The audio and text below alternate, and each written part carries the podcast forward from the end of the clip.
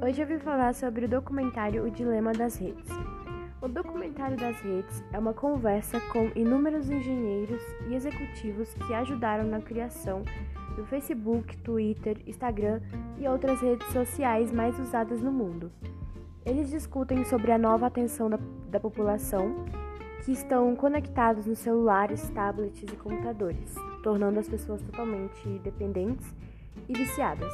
Há estudos científicos que mostram essa dependência das redes e que estão provocando transtornos mentais, principalmente entre os jovens e crianças que ficam muito tempo em frente à tela.